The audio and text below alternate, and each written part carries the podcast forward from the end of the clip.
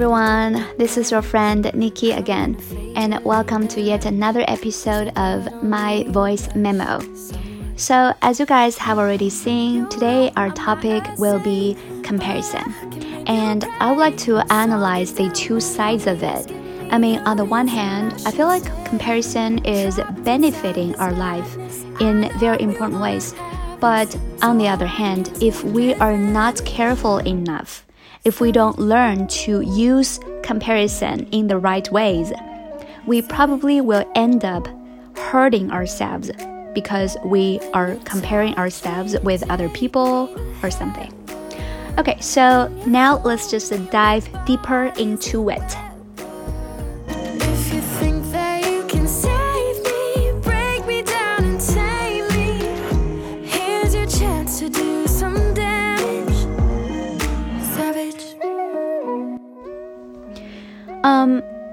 Fair, I feel like comparison is a natural instinct of human beings.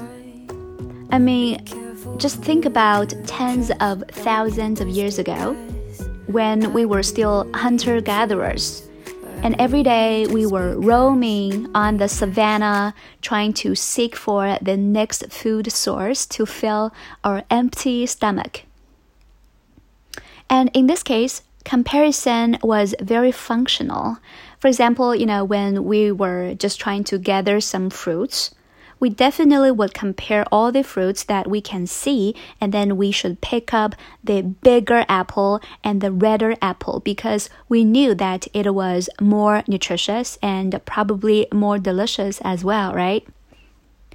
And also, you know, when we were hunting for some animals, instead of hunting for some like really bony and uh, you know skinny animals we would definitely compare different animals and choose the ones that are strong that are big so that once we have successfully hunted them we could have a very great food supply for a very long period of time. So i feel like you know it was then our instinct of comparison started to take form and it is right now still very functional in our life as well.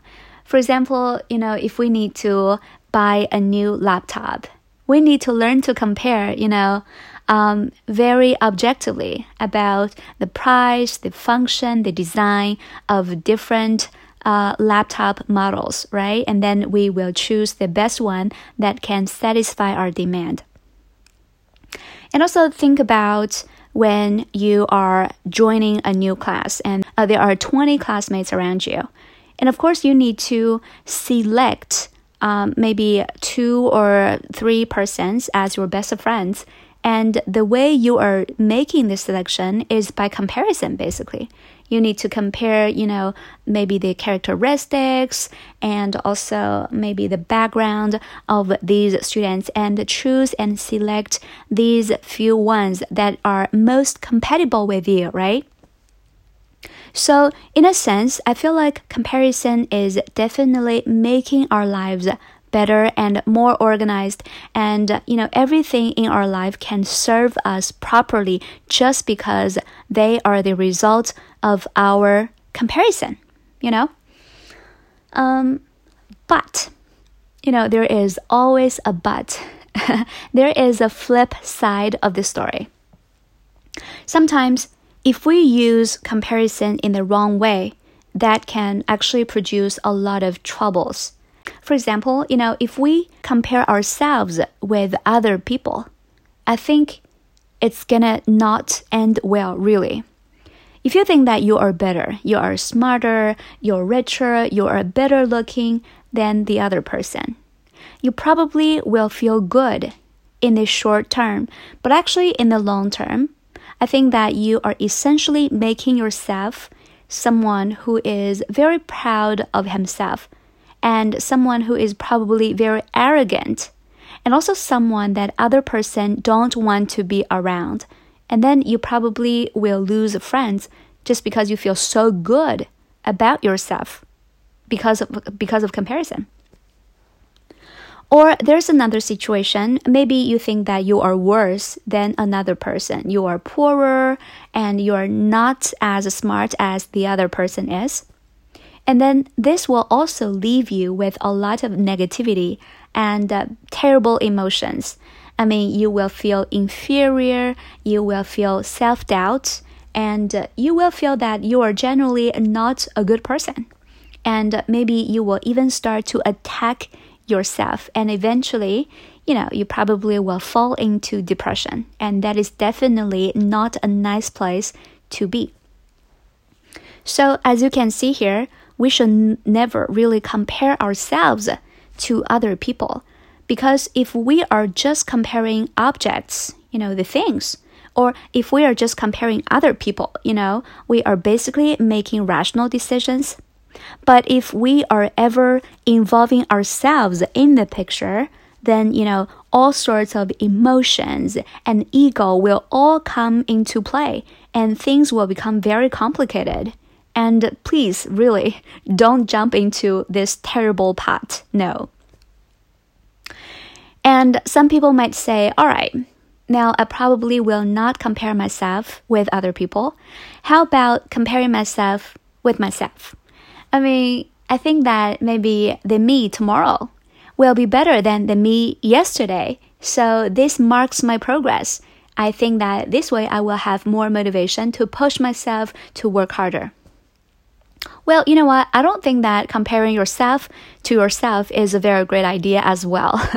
uh, because we all understand that there will be fluctuations of our moods, of our performances from time to time. You know, um, for example, today you wake up, you you're not feeling very well, and then if you go to take an examination, you probably cannot perform as well as you performed two days ago. Then does it really mean that you are a worse person than you were two days ago? I don't really think so.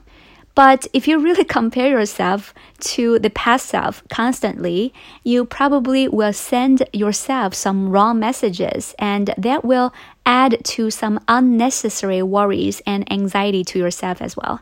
So, yeah, I think that there's no need to compare yourself to yourself. Okay, so some other people might ask, okay, now you suggest that we don't compare ourselves to others with others, and we don't compare ourselves with ourselves as well. So, where does the motivation to progress come from? I mean, sometimes the reason why I am comparing is just because I feel like this is giving me more motivation. This is because I don't want to fall behind.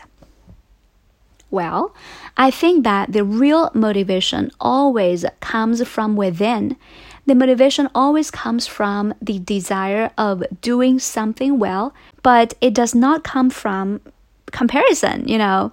For example, when I started out this channel, I never wanted to outcompete anyone else because there was no need for me to do so. And I was only focusing on one thing. I was thinking, okay, whenever I am making one episode, I need to make sure that my content is well organized and also my delivery is clear enough. So that when I think that I am meeting this standard, I think that this is okay.